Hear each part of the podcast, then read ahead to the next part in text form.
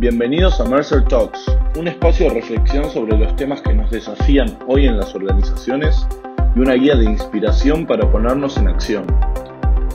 Modelemos juntos el futuro. Yo soy André Maxnuk, presidente de Mercer para Latinoamérica y CEO de Mercer en México. Y hoy estaré conversando junto con Cecilia Giordano, nuestra CEO de Mercer Argentina, sobre nuestro último reporte sobre diversidad, equidad e inclusión que desarrollamos junto con el Foro Económico Mundial como marco en el Día de la Mujer y que tiene el objetivo de descubrir cómo las organizaciones pueden añadir justicia social a su fuerza laboral. Entonces, durante el día de hoy vamos a platicar de varios temas, de cómo el tema avanza durante la pandemia, pero también ver algunas prácticas y cómo muchos ejecutivos y líderes que quieren lidiar, pues obviamente con este, con este tema, qué lecciones hemos, hemos visto a través de ese estudio. Pero empezando la conversación, Cecilia, ¿cómo estás? Bienvenida al día de hoy. Gracias, André. Feliz de poder participar y compartir contigo visiones personales y puntos de vista de Mercer sobre cómo generar una Latinoamérica más diversa, equitativa e inclusiva. Excelente, Cecilia. Gracias. Bueno, Cecilia, tú has participado en este último reporte uh, con Foro, ¿no? Donde se analiza las medidas concretas, ¿no? De los líderes para crear esta sociedad más diversa, equitativa e inclusiva. Pero, sin embargo, es interesante ver cómo temas actuales en la pandemia incluso hemos incrementado algunas brechas en términos de diversidad en la sociedad y quizá también en las compañías. ¿Cuáles son tus principales insights, principales opiniones con base en el estudio que hicieron sobre ese tema? Una cosa interesante que estamos viendo que en todas las geografías hay una confluencia de fuerzas, fuerzas externas e internas que hacen que realmente este tema no sea un tema de recursos humanos, sino que esté embebida en la estrategia de las organizaciones. Hay presiones de accionistas, de inversionistas, de reguladores, de gobiernos, de clientes, proveedores, empleados, para que realmente las organizaciones sean un reflejo de lo que pasa en la comunidad en su conjunto. Entonces estamos viendo, por un lado, una presión social para que las organizaciones realmente sean en el decir, en el ser y en el hacer coherentes con los temas de diversidad. Y por el otro lado, lo que también vemos es que el COVID ha dejado a las Sí, a las minorías o a los subrepresentados con una brecha aún más profunda, porque las posiciones que fueron destruidas en las industrias con mayor impacto de COVID son fuertemente posiciones ocupadas por minorías. Entonces, a nivel, si querés, global, regional y local, lo que estamos viendo es una gran presión social para que las organizaciones tengan justicia social, no solo por el deber ser, sino porque esto tiene realmente un impacto económico en las organizaciones. Perfecto, Ceci, muchas gracias. Ahora, comúnmente nosotros vemos el tema de diversidad, equidad e inclusión como un tema crítico en las organizaciones, pero los reportes como este, el estudio con Foro Económico y otros estudios de Mercer a nivel global, ve que todavía tenemos un hueco, una brecha muy, muy grande para llegar a un hipotético sentido de equidad en algún día. Y también veo muchas veces la desconexión de un líder en la organización, cómo se desconecta de lo que pasa ahí afuera. Y donde yo creo que los líderes son los de las organizaciones, tienen mucho poder muchas veces para influenciar a cómo la sociedad trata el tema. Entonces, bajo esta, esta perspectiva, ¿cómo, ¿cómo ves tú, cómo se beneficia la organización y la sociedad con este nuevo encuadre? O sea, que vayamos más a una sociedad más, más igual, más, más, más equitativa. ¿Cómo se, beneficiaría la organización y la sociedad con este approach? Es interesante, digamos, la mirada que propones, André, porque los datos demuestran que organizaciones más diversas, equitativas e inclusivas claramente generan creatividad, generan engagement, generan niveles de energía que permitirían generar los resultados financieros y estos resultados financieros podrían tener en su conjunto un impacto en cada uno de nuestros países que están sufriendo extremadamente volatilidad. En Latinoamérica estamos frente a una crisis humana como el mundo que es en el COVID, pero a geografías que realmente no presentan economías estables, ¿no? Presentan economías volátiles, muy inciertas. Entonces, la verdad es que el dato está, pero uno ve que en definitiva las cosas no pasan. Entonces, nos beneficiaríamos todos porque esto va a demandar un cambio cultural, claramente, un cambio cultural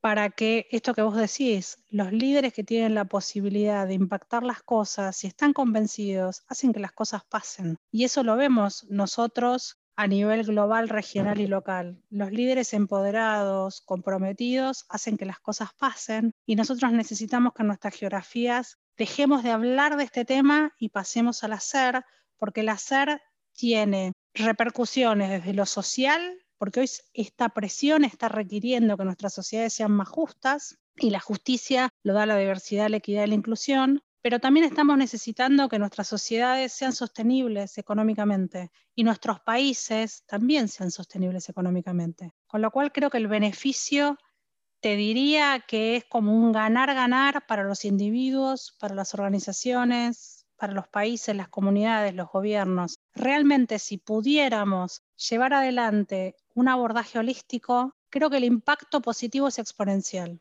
Gracias, Ceci. Y también comentábamos antes sobre el tema de la pandemia, que, lo que estamos enfrentando son desafíos y quizá problemas que para muchos de nuestras carreras es algo totalmente inédito y que probablemente para salir de esa situación, pues necesitamos diferentes perspectivas. Y la equidad está, está o, la diversidad, ¿no? Y la, la, inclusión de diferentes perspectivas está totalmente alineado al, al, carácter creativo o desarrollo de, de, innovación. Entonces podría ser incluso en beneficio de todos, ¿no?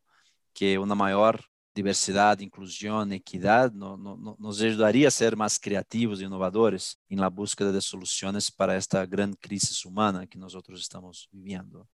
Ahora, imaginemos líderes que están realmente enganchados ¿no? para hacer la diferencia, organizaciones, gobiernos.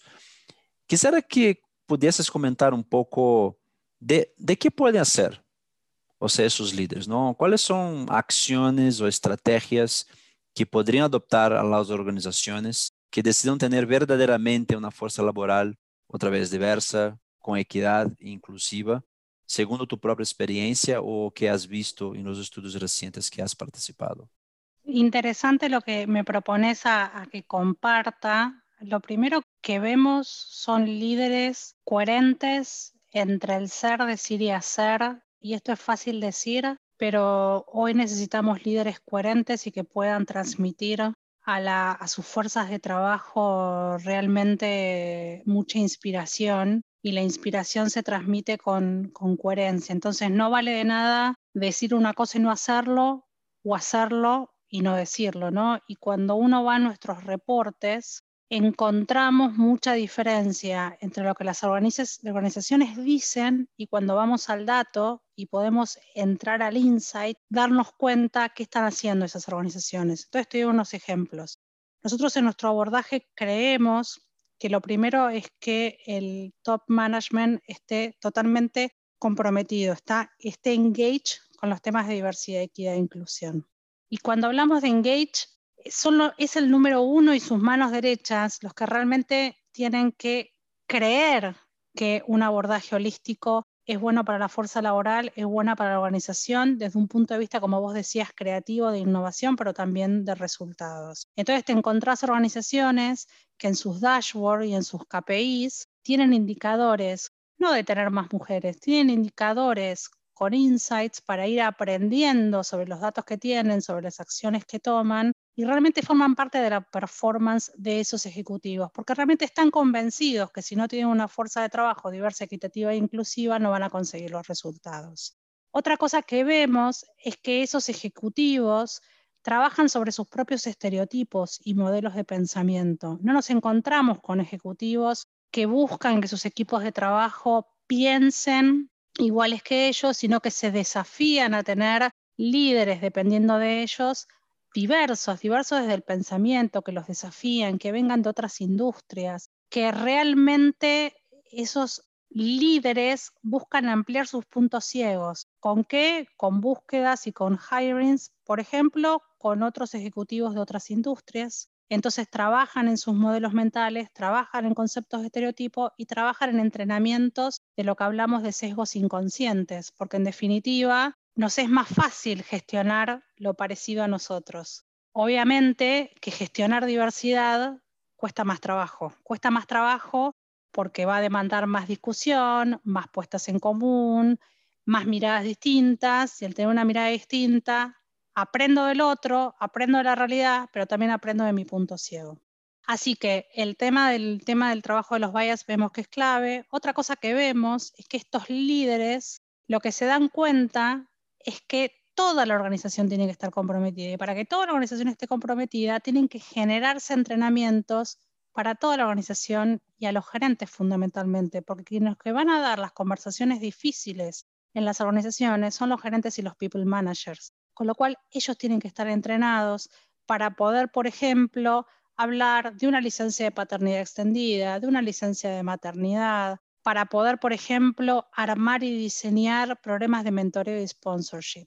Entonces vemos que estos líderes son capaces de salir de su zona de confort, de atraer talento diverso a ellos, aunque en la táctica genere disconfort, pero realmente son líderes que generan esta situación de disconfort, porque si no generas disconfort, no realmente no está siendo diverso, equitativo e inclusivo.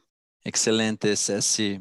Eh, me encanta cuando habla no, del famoso en inglés, ¿no? Walk the talk, ¿no? Entonces, de, de líderes que, que realmente no solo hablan, ¿no? Pero buscan metodologías y, las formas ah, de avanzar en el, tema. Y también me gusta mucho lo que mencionas sobre el tema de analytics, ¿no? de los analíticos, de realmente aprovechar toda la base de datos que existe en la organización para realmente verificar cosas que, que sean pues, pues más potentes o datos o análisis más potentes que te puedan ayudar a la toma de una decisión. Y ahí podemos hablar de equidad, equidad de salarios, podemos hablar cuántas personas fueron promocionadas en el último año, si una determinada localidad pues puede tener mayor o menor concentración de hombres y mujeres en puestos de liderazgo y, y, por ahí va, ¿no? Banco de talentos y, y, por ahí va. Y también lo que, lo que mencionas también es el comprometimiento de cambio, pues significa un compromiso también con indicadores de desempeño con relación a, a esto, ¿no? Entonces, no solo hacer lo que mencionas, cómo voy a seguir traqueando para que isso não seja uma solução única e simplesmente isso pueda cambiar de maneira uh, mais permanente a la, a la cultura de la organización.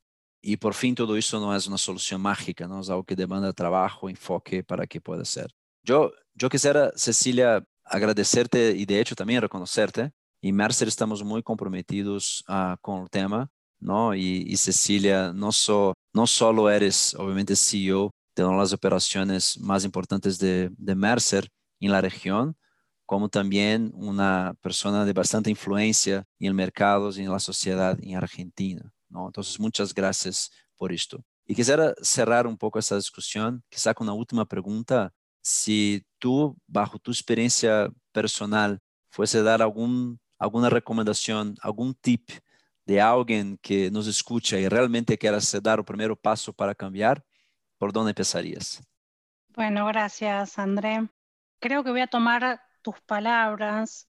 Todos en cada una de nuestras organizaciones tenemos datos, tanto estructurados como no estructurados, y muchas veces no hacemos uso de los insights de esos datos, con lo cual no podemos primero detectar que hay un problema o una barrera si no la diagnosticamos, con lo cual el diagnosticar la situación actual el entender dónde estamos, el aprender de los datos, el sacar insight, el poder sacar proyecciones. Creo que eso es extremadamente valioso y nosotros en nuestras organizaciones podemos entender los ratios en que las mujeres y los varones ingresan a nuestras organizaciones, salen, son promocionados, si son representados, tienen un eh, gap salarial, con lo cual lo primero es diagnosticar, es no tomar decisiones con el estómago, tomar decisiones con la data, hacer proyecciones y el generar escenarios que nos desafíen,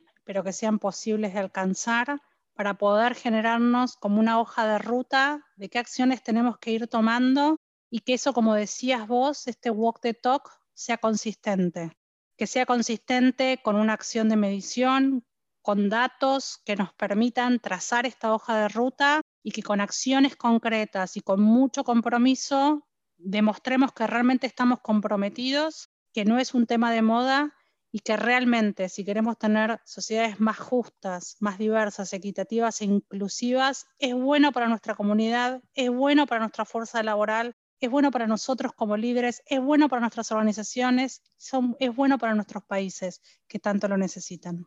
Súper, gracias por la inspiración, uh, Cecilia. Bueno, aquí una vez más, muchas gracias, uh, Cecilia, gracias por lo que nos escuchan. Ojalá que en futuros 8 de marzo no estemos solamente pues, acordando de la, de la batalla, pero también podamos celebrar algunas victorias, ¿no? Y que, que sabe un día la erradicación de este tema globalmente estamos pensando en otras cosas para, para el futuro. Por el lado de, de Mercer, pues estamos comprometidos, obviamente, trabajar cada vez más para una sociedad más diversa, inclusiva y con equidad. Y otra vez, ¿no? Ojalá que un futuro muy cercano estemos celebrando mucho más victorias en este, este tema. Muchas gracias, Cecilia, por acompañarme en el día de hoy. Gracias a ustedes y volvemos en breve con otros temas de interés. Chao. Esto fue Mercer Talks.